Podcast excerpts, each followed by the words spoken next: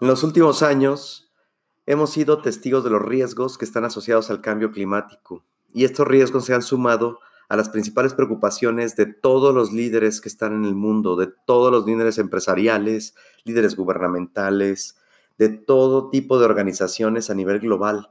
Apenas el pasado 15 de enero del 2020, ahora en la cumbre de Davos, hemos sido testigos de la atención y enorme audiencia que traen estos riesgos. Cada año se evalúa y se analiza lo que se denomina en este foro la encuesta de percepción de riesgos globales. Percepción de riesgos globales.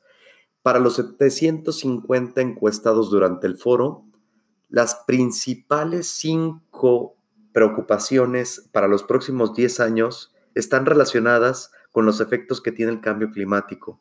Principalmente, por supuesto, los efectos devastadores que llegan a tener todos estos catástrofes naturales, todos estos acontecimientos meteorológicos extremos, pero también es importantísimo ver que como un riesgo importante y latente se demuestra la incapacidad de los gobiernos y en general de la civilización y del mundo para poder prevenirlos.